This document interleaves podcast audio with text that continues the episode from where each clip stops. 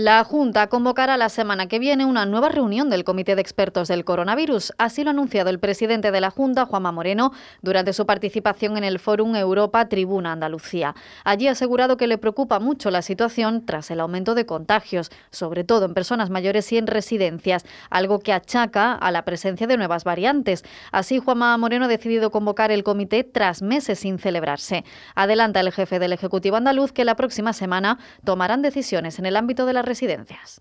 No habíamos convocado reunión del comité de expertos desde hace ya muchos meses, en mayo ya me despedí de los expertos y esperaba no verlos nunca más en ese ámbito, pero lo vamos a volver a convocar porque quiero que me den su opinión sobre qué, qué acciones podemos materializar para intentar ser preventivos. Lo que está claro es que en el ámbito de la residencia vamos a tomar decisiones a lo largo de esta semana, semana que viene, para intentar evitar que ese contagio se propague. El presidente de la Junta recuerda que la mejor forma de combatir la incidencia del virus es la inmunización. En ese sentido, Juanma Moreno ha hecho un llamamiento a ponerse la cuarta dosis de la vacuna, ya que solo la mitad de la población diana se la ha inoculado. Nosotros llegamos prácticamente al 100% de vacunación en la población diana, en esa población fundamental, con la primera dosis y la segunda dosis.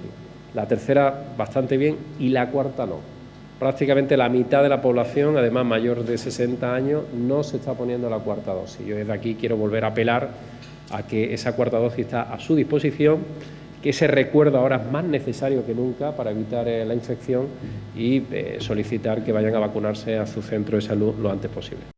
Según el último informe de la Consejería de Salud y Consumo sobre el estado de los centros sociosanitarios de la comunidad, Andalucía registra 171 usuarios y 62 trabajadores de residencias de mayores contagiados por COVID. Un total de 37 de los casi 900 centros que se mantienen en seguimiento proactivo en toda Andalucía presenta algún caso positivo en usuarios, lo que supone el 4,3% del total. Por su parte, 19 centros contabilizan casos solo en trabajadores.